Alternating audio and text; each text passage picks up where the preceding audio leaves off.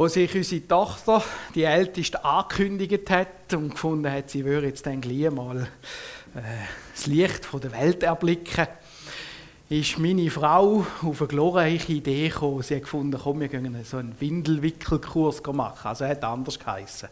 Aber ich sage dem so, äh, da lernst du so viel um Babys, Zeug und Sachen.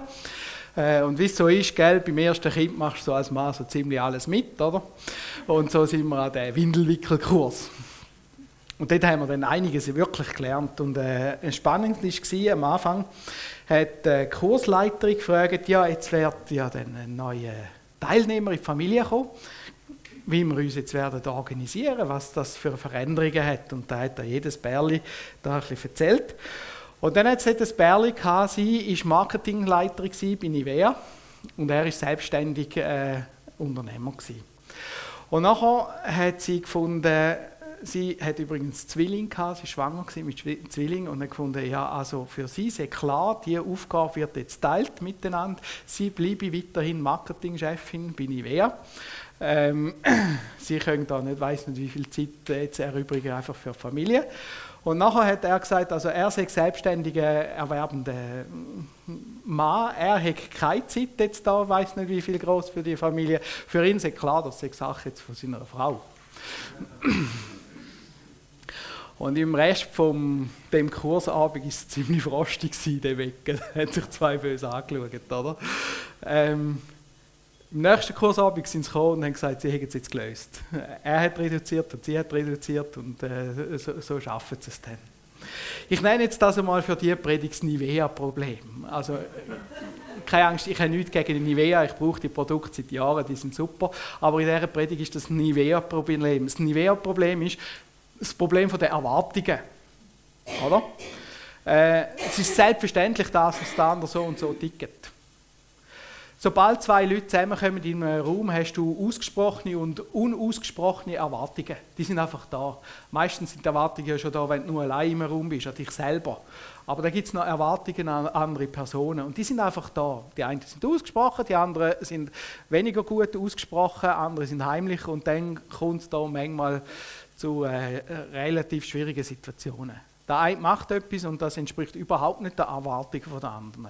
Das ist heute jetzt einmal in dieser Predigt das Nivea-Problem. Wir haben dann dort viel gelernt über Babys und so. Meine Frau hat fleissig geschrieben und ich habe fleissig Leute beobachtet. Das war der Hammer. Eine der letzten Übungen, die wir hatten, ist es um Ernährung gegangen. Was ist jetzt zum Beispiel, wenn eine Frau nicht stillen kann? Was gibt es für Produkte? Und dann hat unsere Kursteilnehmerin, äh, Kursleiterin da verschiedene Ernährungsprodukte vorgestellt. Und wir haben gewusst, wir haben eine Frau, die kann nicht stillen und die ist fließig dabei gewesen, oder? Und dann hat die da die Linie vorgestellt. Eins ist Nestle gewesen, das weiß ich, das zweite nicht mehr. Da hast du Grundnahrungsprodukte, dann hast du Ergänzung, Ergänzung für Säuglinge, Ergänzung für Halbjahr, Ergänzung für das, das, Säb und Zell, oder? Und dann hat sie das einmal so auftürmt und dann ist der Turm so gewachsen. Und dann hat sie das Zweite gezeigt und da genau das Gleiche und auftürmt und nachher hat sie gesagt, mischt einfach nicht. Weil die sind aufeinander abgestimmt. Wenn ihr euch für die Nestle-Linie äh, entscheidet, dann gönnt ihr die. Und wenn ihr für die entscheidet, dann gönnt ihr die Linie. Und die Frau, die gewusst hat, das braucht sie, die hat es richtig machen. Und hat gesagt, welches ist jetzt die richtige Linie? Und dann hat der Kursteilnehmer gesagt, ja, wenn, du für die entscheidest, dann machst du so und für die, dann machst du so. Und dann hat sie gesagt, ja, aber welches ist jetzt die richtige? Ja, eben, wenn dann das, dann machst du das und so. Ja, das ist schon so, aber welches ist jetzt die richtige? Was ist jetzt das einzig Richtige für meine Kinder? Ich konsumiere gerne Nestle-Produkte, aber heute ist das das Nestle-Problem in dieser Predigt. Das Problem, ich will es richtig machen. Es gibt einen einzigen richtigen Weg. Und sonst nicht. Und das hat die Kursteil, äh, Kursleiterin gesagt, sondern hat einfach gesagt, das gibt verschiedene Produkte, du es nicht mischen. Aber du musst dich entscheiden, entweder nimmst du das oder das. Und dann kommen wir da und denken, aber ich will jetzt das Richtige. Kennen ihr das? Richtig. Einfach das einzig Richtige. Und nachher gibt es die Antwort, das gibt es nicht. Und jetzt passiert, dass das Nestle-Problem und das Nivea-Problem sich anfangen zu vermischen, kreuzen. Einer hat herausgefunden, wie es jetzt richtig ist und aus dem heraus kommen dann die Erwartungen. Oder? Oder? Und wenn du weißt, wie es jetzt richtig ist, dann kannst du auch einen Rahmen zimmern, dann kannst du auch Listen machen und dann kannst du kontrollieren, wie das ist. Ist es jetzt richtig? Ist es falsch? Es macht uns relativ viel einfacher. Steigen wir ein im Bibeltext. Wir lesen heute den Bibeltext aus dem Lukas 11, 37 bis 53. Mal die ersten Vers, Lukas 11, 37 bis 38. Als er noch redete, bat ihn ein Pharisäer, mit ihm zu essen. Und er ging hinein und setzte sich zu Tisch. Als das der Pharisäer sah, wunderte er sich, dass er sich nicht vor dem Essen gewaschen hatte. Sehen ihr, das ist jetzt die Kreuzung von Nivea-Problem und äh, Nestle. Die haben ganz klare Regeln gehabt. Und man hat gewusst, was richtig und was falsch ist. Und aus diesen Regeln heraus sind ganz klare Erwartungen herausgekommen. Und jetzt merken wir, das Problem gibt es nicht erst, seit es Nestle und äh, Nivea gibt, sondern das Problem gibt es schon, seit es mir Menschen gibt. Das hockt tief in uns hinein. Unser Gefühl, wir wissen jetzt, wie es richtig ist, und unsere Erwartungen. Der Pharisäer hat ihn eingeladen und er hockt am Tisch und jetzt Stellt euch vor, der wäscht sich seine Hände nicht. Was ist denn das für ein Saukerl? Geht gar nicht. Und so einer will ein Lehrer sein, ein Gesetzeslehrer. Und sie merken, sie, sie stellen die ganze Identität, alles in Frage, nur wegen dem. Es ist ein Beweis, er achtet das Gesetz nicht. Und da haben wir das richtig, einzig Richtige, oder? das einzig Richtige. Und dann die Erwartungen. Ich weiß nicht, wie du aufgewachsen bist, wie es du hast, aber ich entdecke mich da bei diesen Pharisäern. Pharisäer gibt es in dem Moment so, wie wir das äh, heute kennen, nicht mehr. Aber doch gibt es Pharisäer. Es gibt Lehre, Dogmatik, sagt man dem, ein Dogma, eine Lehre. Dogma, es gibt verschiedene Dogmen. Jede Schule hat ein bisschen ihr Dogma. Ähm, Firma kann ihre Philosophie, kann man vielleicht auch sagen, ihr Dogma haben. Und dann gibt es Leute, die lehren das und das sind dann Dogmatiker.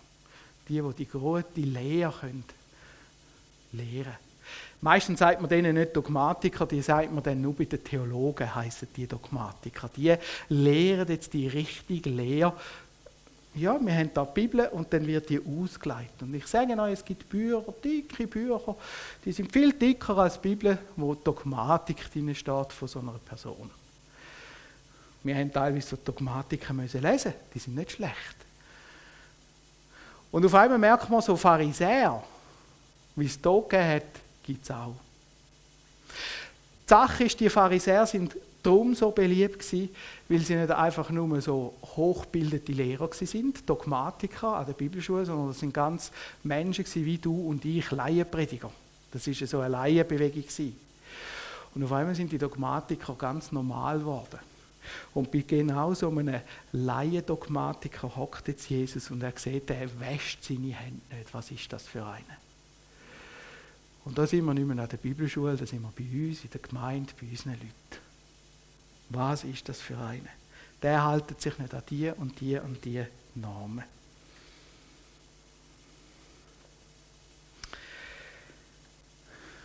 Unsere Tochter ist auf die Welt gekommen, wir haben versucht, das anzuwenden, was wir gelernt haben. Das eine ist sehr gut gegangen, das andere ist weniger gut gegangen. Wir haben unsere Erfahrungen gesammelt. Das nächste Kind ist auf die Welt gekommen, das dritte Kind ist auf die Welt gekommen. Und dann ist eine Hebamme, ist immer bei der Geburt und so, eine Hebamme ist eine Hebamme heimgekommen und das war eine ältere Frau, die da kam. Ich weiß nicht, ist sie schon pensioniert oder kurz davor. Und irgendwann im Verlauf von, von unseren Treffen, sie ist ein paar Mal gekommen, haben wir herausgefunden, das ist eine Nonne. Sie war einfach nicht in der Tracht. Also. Und sie hat da das Ganze kontrolliert und das Kind angeschaut und dann hat sie uns mal angeschaut und gesagt, wissen Sie, das Wichtigste ist einfach für so ein Kind, das Eltern hat, was es gern hat. Und alles andere ergibt sich dann schon. Aber das Wichtige ist einfach, dass das Kind geliebt wird. Das habe ich so schön gefunden, wie sie das gesagt hat. Jesus hockt jetzt in, der, in dem Saal rein, oder, oder an dem Tisch und wird angekreidet. Und wir merken, das ist eine ganz andere Atmosphäre. Das ist nicht die Liebe dort. Und jetzt fängt Jesus an, wie austeilen, könnte man sagen. Ab Vers 39 sagt er nachher,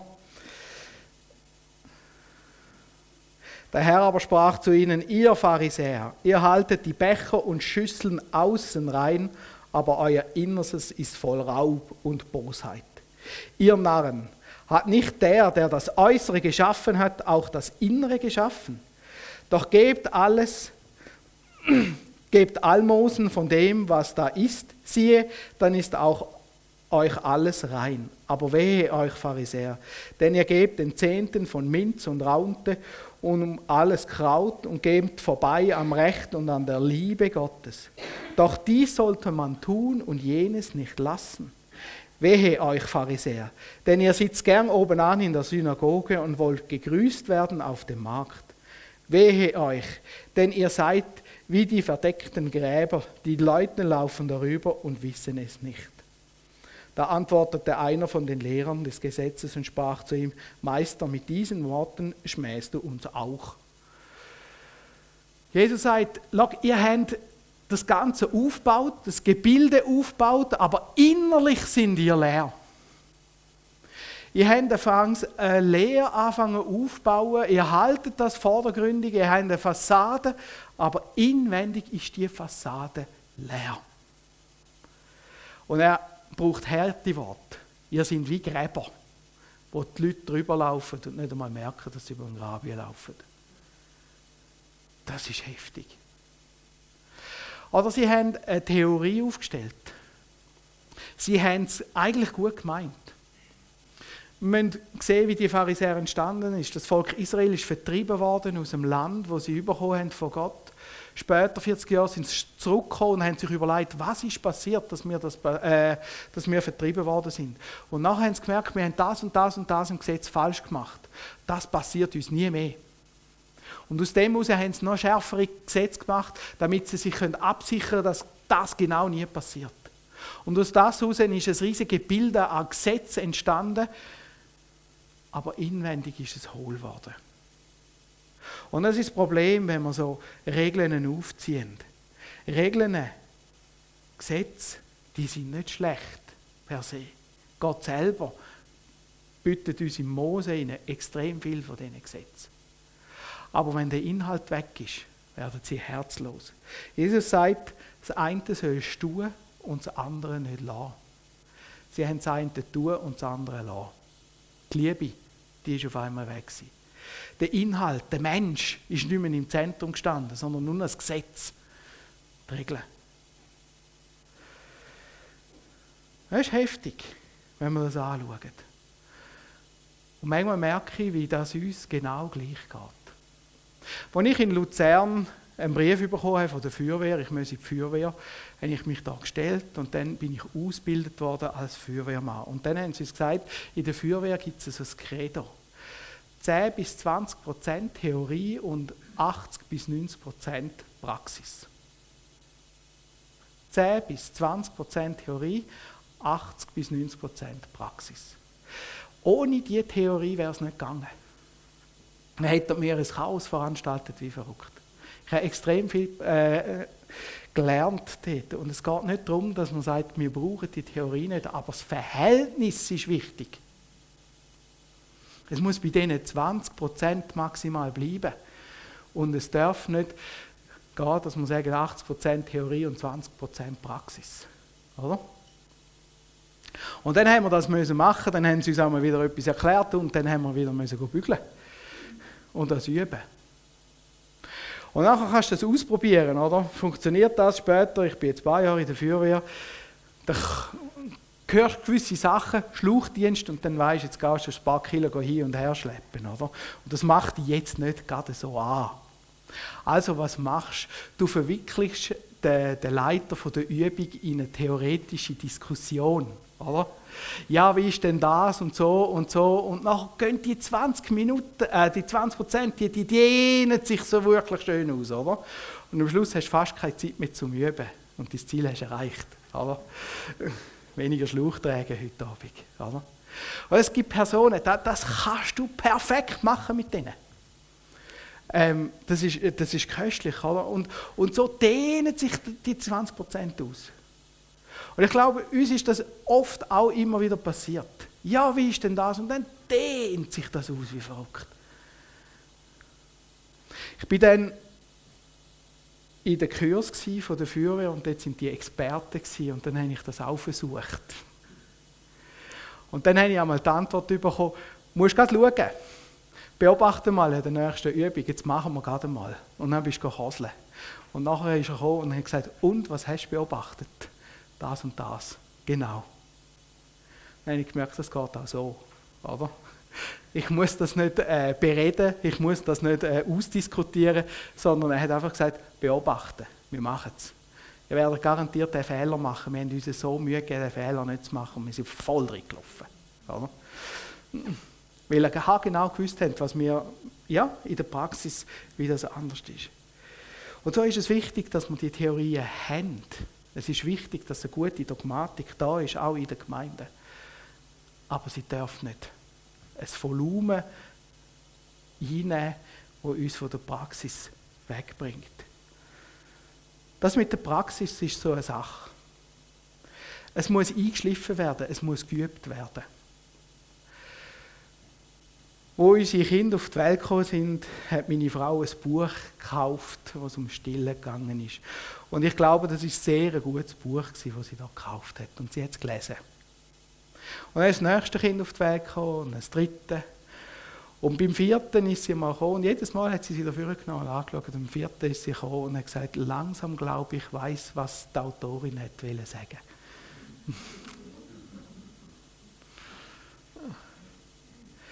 Manchmal ist es so klar, wir sind gestern in einer Diskussion im Verband und da habe ich etwas gemerkt. Meine Ideen, meine, meine Gedanken sind so klar, bis ich es versuche zu formulieren und dann sind sie auf einmal nicht mehr so klar.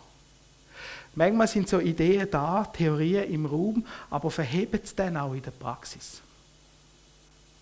Und das bedeutet, wir brauchen Zeit, wir müssen versuchen können anzuwenden. Ja, manchmal geht etwas schief, dann muss man reflektieren, was haben wir jetzt daraus gelernt. Und manchmal haben wir das Gefühl, wir müssen es perfekt machen, bevor wir irgendetwas machen können.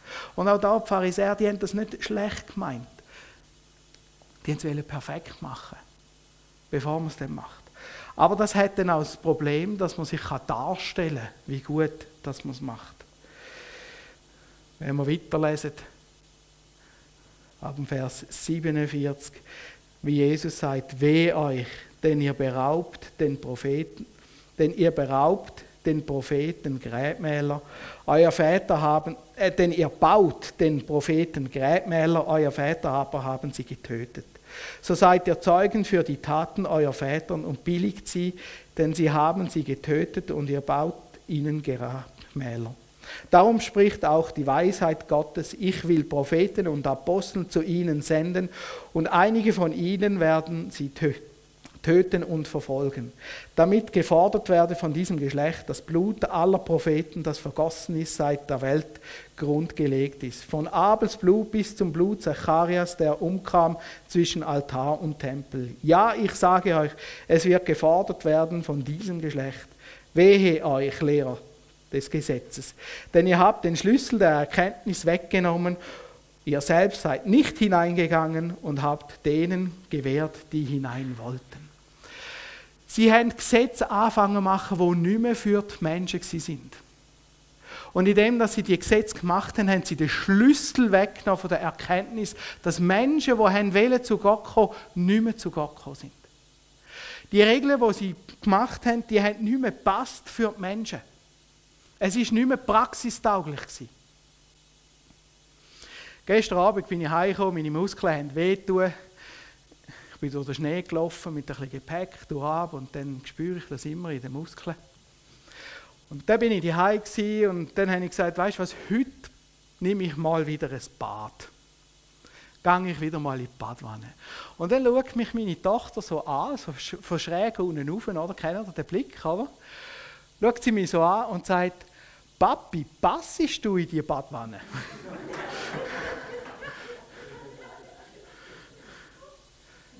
Nein, ich passe nicht in die Badwanne. Haben das schon mal versucht? Zu baden.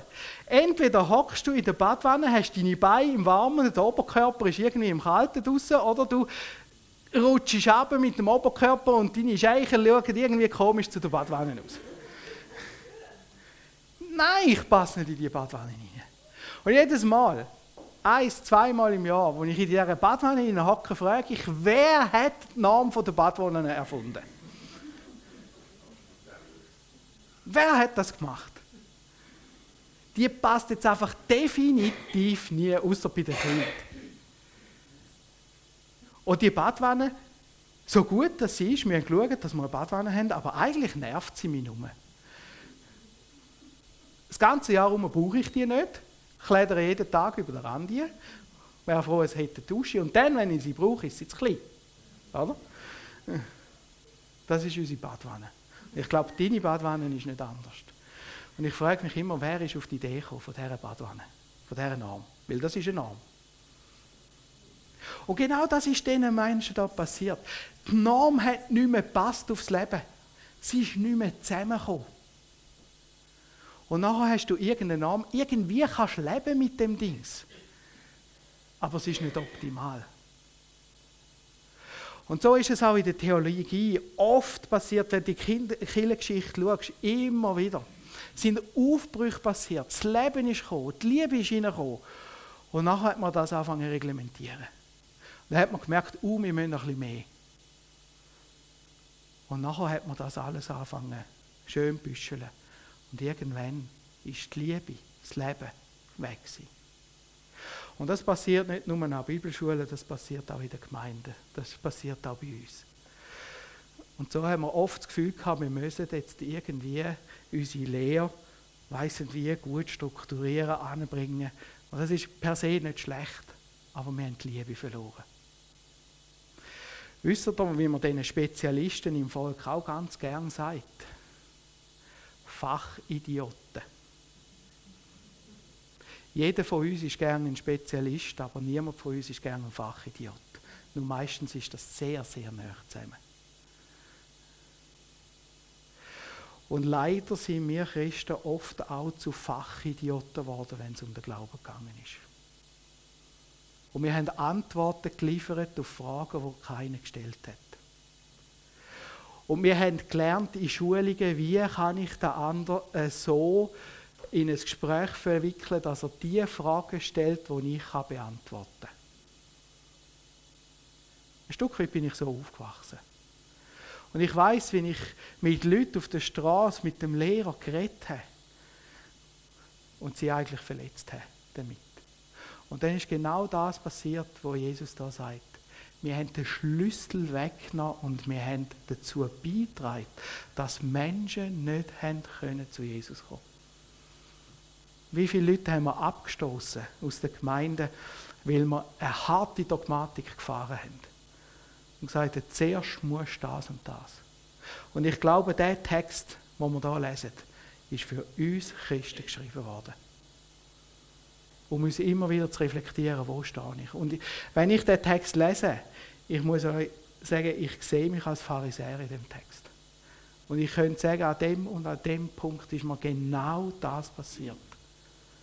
Lasst ich habe Theologie studiert, ich habe Leute unterrichtet, ich habe Schulungen angeboten. Und nachher bin ich in einer Feuerwehrsitzung hineingehockt und habe mich gefragt, wie sollst du jetzt da als Christ verhalten? Und ich habe nicht mehr gewusst, was ich machen soll. Und in dem Moment habe ich gewusst, wo an dem Tisch der Pharisäer hockt. Nämlich am gleichen Platz wie ich. Die Liebe ist weg. Es ist so einfach, manchmal über die Theorien zu diskutieren, zu verhandeln. Aber irgendwann schleicht die Liebe raus. Wie sagt der Paulus so schön im 1. Korinther 13? Wenn ich mit Menschen und mit Engelzungen redete. Und hätte der Liebe nicht, so wäre ich ein tönendes Erz oder eine klingende Schelle. Und wenn ich prophetisch reden könnte und wüsste alle Geheimnisse und alle Erkenntnisse und hätte allem Glauben, sodass ich Berge versetzen könnte und hätte der Liebe nicht, so wäre ich nichts. Und wenn ich mein und wenn ich all mein Habe dem Armen gebe und mein Leib dahingebe, mich zu rühmen und hätte der Liebe nicht, so wäre mir es nichts nütze. Ein schellendes Erz, das ist so eine Kuhglocken, oder? Und manchmal habe ich das Gefühl, wir sind ein ganzer, wie heißt jetzt da die äh, Dreichlerverein, oder? Und das trifft mich, weil die Liebe weg ist. Irgendwann schleicht die davon. Und Jesus kreidet genau das an. Er sagt nicht, ihr solltet Dogmatik, ihr solltet eure Lehre sein lassen. Ihr sollt das eine tun und das andere nicht lassen. Also die Liebe im Kern muss drin bleiben. Die Liebe soll da bleiben. Die Liebe soll Grundlage sein von unserem Handeln. Und das bedeutet, dass ich das Gegenüber sehe und mir überlege, was ist das für eine Person, was braucht die? mit der Liebe auf jemanden zugehen. Nicht fragen, was ist jetzt die richtige Antwort auf ihr Problem, sondern fragen, was ist das für ein Mensch? Die Liebe soll das Zentrum sein im Miteinander, untereinander von einer Gemeinde, aber auch im Miteinander mit den Nachbarn, mit den Freunden, mit den Arbeitskollegen. Dass sich die Menschen anstellen als Menschen, wo Gott geschaffen hat wo Gott gern hat und wo Jesus für sie gestorben ist.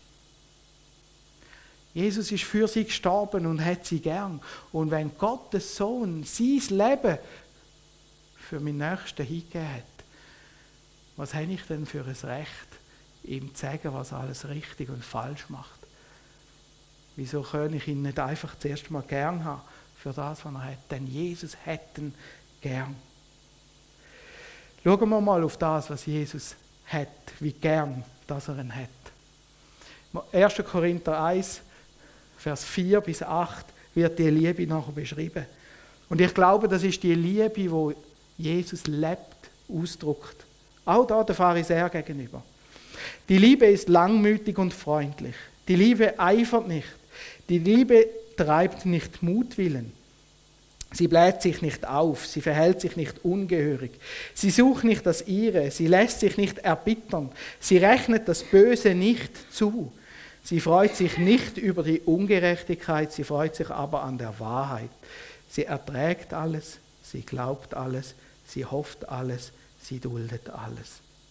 Die Liebe hört niemals auf oder auch das prophetische Rede aufhören wird und das Zungenreden aufhören wird und die Erkenntnis aufhören wird.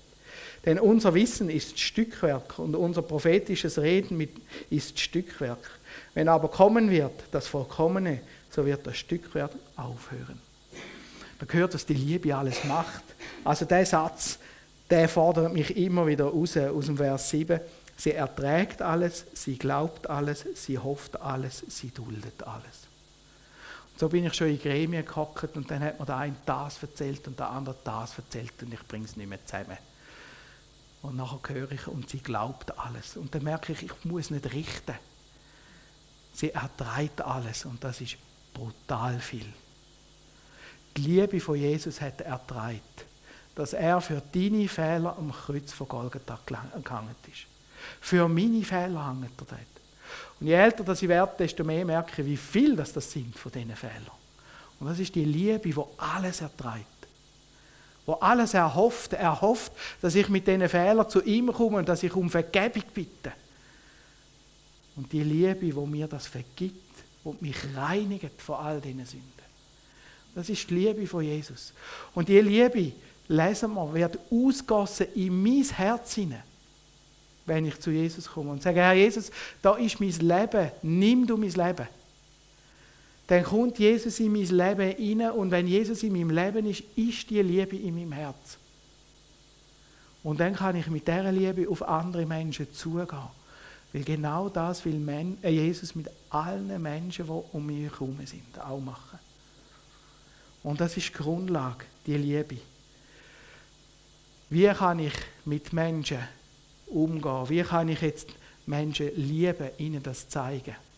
Ich glaube, ein großer Punkt ist Zeit haben mit Menschen. Nicht wissen, sondern Zeit haben. Das kostet Zeit und Energie. Und wenn du keine Zeit mehr hast und keine Energie mehr hast für die Menschen, die Gott dir um dich herumgestellt hat, dann musst du über Bücher. In erster Linie wirst du gesendet zu deinen Mitmenschen. Das bedeutet, dass du Zeit brauchst für deine Menschen. Für deine Nachbarn, Arbeitskollegen, für die, die dir Gott auf, äh, aufs Herz gelegt hat auch. Und wenn du merkst, ich habe zu wenig Zeit für das, dann musst du irgendwo abreißen. Weil für das sind wir da. Zeit haben. Zulassen. Nicht Antworten liefern in erster Sinn, sondern zulassen. Hören, was sie zu sagen haben. Ihre Geschichten hören. Und dann müssen wir die Geschichten nicht bewerten, sondern wir müssen hören, sie entgegennehmen. Und manchmal ist es mehr wert, wenn wir einfach schweigen, als noch etwas sagen dazu. Und das muss ich immer wieder lernen, zu hören. Es gibt Leute, die können das viel besser als ich. Aber das ist keine Entschuldigung. Dann muss ich das lernen, hören. Hören bedeutet nicht nur akustisch hören, sondern hören bedeutet versuchen zu verstehen, was ist das für eine Person. Was treibt sie an? Was sind ihre Motive? Was sind ihre Ängste? Nicht. Wo hat sie Freude? Hören, zulassen. Anteil nehmen. Im Römer 12, Vers 15 sagt der Paulus, freut euch mit der Freude, trauert mit den Trauernden. Das heißt, gehen den Weg mit den Leuten, nehmen Anteil an ihrem Leben. Und in dem Ganzen können wir anfangen, Zeugen sein. Wie geht Gott in deinem Leben in so Situationen um? Was macht Gott in deinem Leben? Und dann muss ich nicht erzählen, wie es richtig ist, sondern ich muss erzählen, wie ich es erlebt habe, was bei mir passiert ist. Es ist wichtig, dass ich eine gute Dogmatik habe, aber die ist wichtig für mein Leben, für das, was ich mache. Daher bin ich verpflichtet, nicht der andere. Aber da kann ich einem anderen erzählen, was das vielleicht für Auswirkungen hat in meinem Leben. Was Jesus gemacht hat in meinem Leben.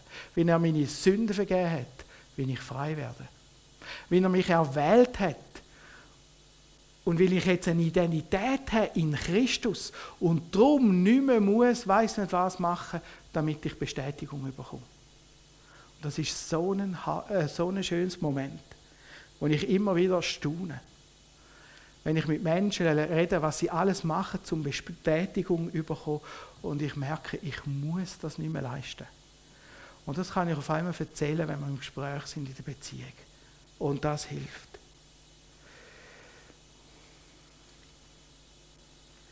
Jesus ist wieder weitergegangen und nachher lesen wir, sie hätten ihnen eingedrungen, mit dem Anfang haben wollen diskutieren. Und wir merken, das ist irgendwie nicht angekommen. Du bist in der Verantwortung, wie du mit dem umgehst. Du stehst in der Verantwortung vor Gott, vor dir, vor den Nächsten. Das ist nicht eine Sache von uns zum Kontrollieren, Sie haben wieder diskutieren mit Gott. Und sie haben diskutieren mit Jesus und ihn versuchen zu fangen.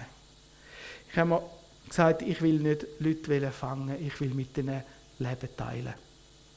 Und das ist manchmal eine rechte Herausforderung, weil jetzt stehe ich oft, oft einfach vor einem Fragezeichen und weiß nicht, was ich jetzt machen soll. Und nachher haben wir die Verheißung, dass wir in so einer Situation sind, dass wir keine Angst haben müssen, weil der Heilige Geist wird uns nachher zeigen, was da ist.